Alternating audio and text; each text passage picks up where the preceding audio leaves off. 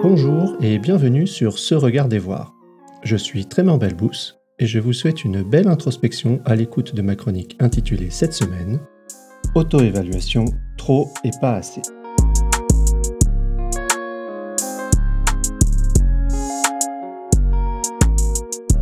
Auto-évaluation, trop et pas assez. Avez-vous remarqué à quel point notre capacité d'évaluation se manifeste à chaque instant? Dans tous les cas, elle nous éloigne de ce qui est au profit de ce qui devrait être. Elle nous confronte aux normes sociales et à nos idéaux, toujours ou presque, en décalage avec l'expérience qui se présente à notre interprétation. Moteur dans certaines situations, ce jugement de trop et pas assez est un frein lorsque ce qui aurait dû être génère le regret et ce qui devra être induit l'anxiété.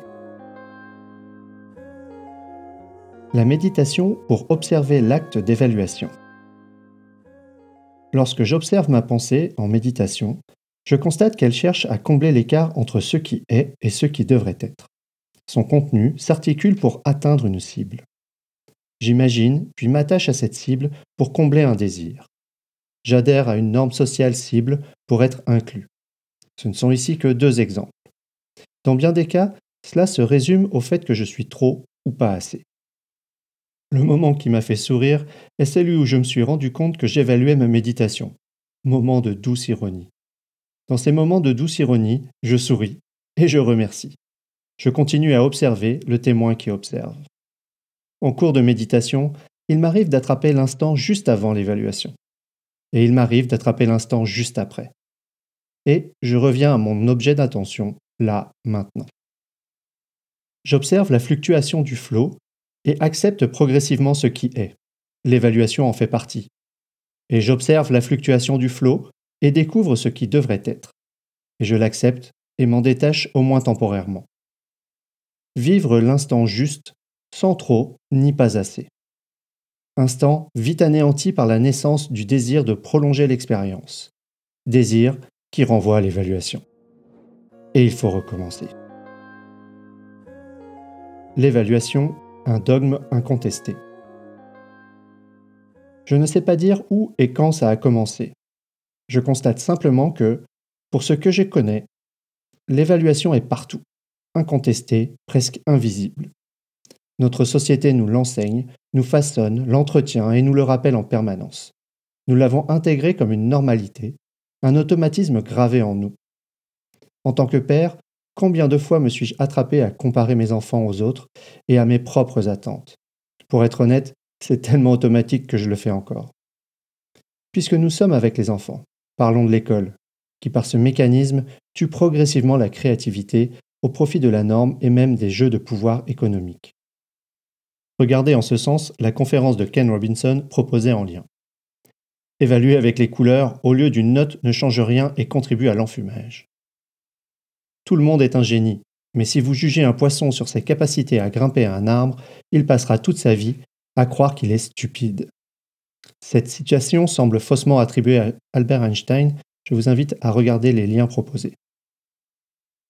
Une fois sortis de l'école, nous entrons dans le monde professionnel où chacun y va de son échelle d'évaluation, avant même l'embauche. Évaluation souvent limitée à un nombre restreint de critères standardisés, aux origines souvent gardées secrètes. Dans notre vie quotidienne, la publicité omniprésente nous rappelle sans cesse que nous ne sommes pas assez ceci ou trop cela. Je ne sais pas, dans un tel environnement, échapper à ce phénomène. J'ai conscience de pouvoir m'entraîner, à en prendre conscience, à l'observer, pour au moins briser l'automatisme. L'utilité de l'évaluation. L'évaluation peut être très utile. Se comparer peut être un moteur positif pour la motivation, le dépassement de soi. Me sentir pas assez aligné, ou pas assez en forme, ou trop exigeant par rapport à des personnes qui m'inspirent peut m'amener à développer des habitudes saines favorisant un futur positif. Évaluer comme tel. Évaluer des compétences d'une personne pour adapter un enseignement ou un contexte de travail contribue à préserver, voire amplifier la motivation. Imaginez autrement un cuisinier qui n'évaluerait pas régulièrement la qualité des aliments ou la quantité de sel. Ce processus fait partie de nos responsabilités envers nous-mêmes et envers les autres. Dans nos relations aussi, reconnaître que je parle trop, trop fort, ou que je ne prends pas assez soin de vraiment comprendre ce que l'autre dit est profitable à la dynamique. Savoir détecter que je suis trop fier pour abandonner en conditions avalancheuses, ou pas au niveau technique pour passer un couloir raide, peut me sauver la vie et être source d'apprentissage. Trop et pas assez, c'est utile, dans presque tous les domaines, à condition de comparer à des critères pertinents dans un contexte donné et de réactualiser régulièrement le tout de façon explicite. Trop et pas assez, c'est utile, si je sais garder une distance et ne pas m'y identifier lorsque cela touche à ce qui me caractérise. Trop et pas assez destructeur. Mal utilisée, l'évaluation peut être gravement dégénérative et destructrice. La discrimination, la manipulation, l'injustice utilisent ou sont des conséquences d'une comparaison infondée, frauduleuse ou mal construite. Tout cela a des effets à très long terme qui affectent les dynamiques individuelles, collectives et peut conduire à la violence. J'ai des souvenirs encore très présents de moments d'humiliation qui se sont transformés, imprimés en moi comme la marque d'un pas assez, et qui sont encore présents. Un moment de ce genre peut affecter une vie entière. Imaginez lorsqu'il s'en produit plusieurs chaque jour. Combien de vies gâchées par ces photos de mannequins retouchés dans les magazines Combien de talents détruits par les jugements répétés des proches Combien de personnes en détresse parce qu'elles ont fini par croire qu'elles sont trop ceci et pas assez cela Être dans l'instant présent. Pour certains, être dans le moment présent, sans jugement, est devenu une injonction. Et bim, le piège. Au fil des années, j'ai fini par reconnaître mes perfections et mes imperfections distinguer un peu plus nettement lorsqu'elles sont une force et une faiblesse. J'ai aussi appris à m'en détacher, et je suis témoin de changements radicaux chez des proches qui ont finalement appris à s'aimer et se respecter tels qu'ils sont. Nul besoin de respecter à qui l'on aimerait être pour cela. Ces moments, dans la méditation, ne sont pas figés. Ils sont dynamiques, ils vont et viennent, plus ou moins facilement et naturellement selon les jours.